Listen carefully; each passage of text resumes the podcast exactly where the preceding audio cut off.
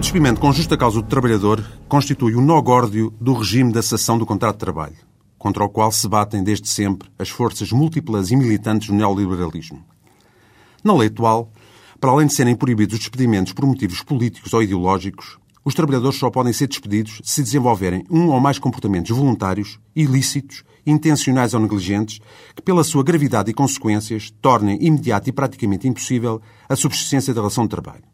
Ou, dito de outra maneira, quando, objetivamente e naquelas condições, não seja exigível à entidade patronal a manutenção do vínculo profissional e pessoal com aquele empregado. A lei, a título meramente exemplificativo, indica como condutas integradoras justa causa a desobediência ilegítima a ordens dadas superiormente, a inobservância culposa das regras de higiene e segurança no trabalho, o desinteresse reiterado e leviano pelo cumprimento das obrigações laborais do trabalhador, a lesão de interesses materiais sérios da empresa, as reduções anormais de produtividade, as faltas injustificadas em determinadas condições, a provocação repetida de conflitos com colegas ou agressões físicas ou verbais a estes últimos ou ao patrão ou seus representantes, bem como o cometimento de crimes contra a liberdade das pessoas.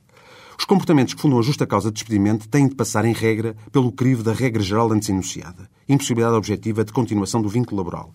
E a sua apreciação deve ter em conta fatores como o quadro de gestão da empresa, o grau de lesão dos interesses do empregador, o carácter das relações entre o patrão, o empregado visado e os colegas e outras circunstâncias que, no caso concreto, possam ter relevância na mencionada apreciação. O trabalhador despedido pode, desde logo, e caso não concorde com o seu despedimento, vir no prazo de cinco dias úteis requerer a providência cautelar de suspensão do despedimento, que será, contudo, somente decretada se o processo disciplinar for nulo ou houver uma probabilidade séria de não existência de justa causa. O trabalhador, independentemente dessa providência cautelar, tem um ano contado sobre a data do despedimento para instaurar a competente ação de impugnação do mesmo.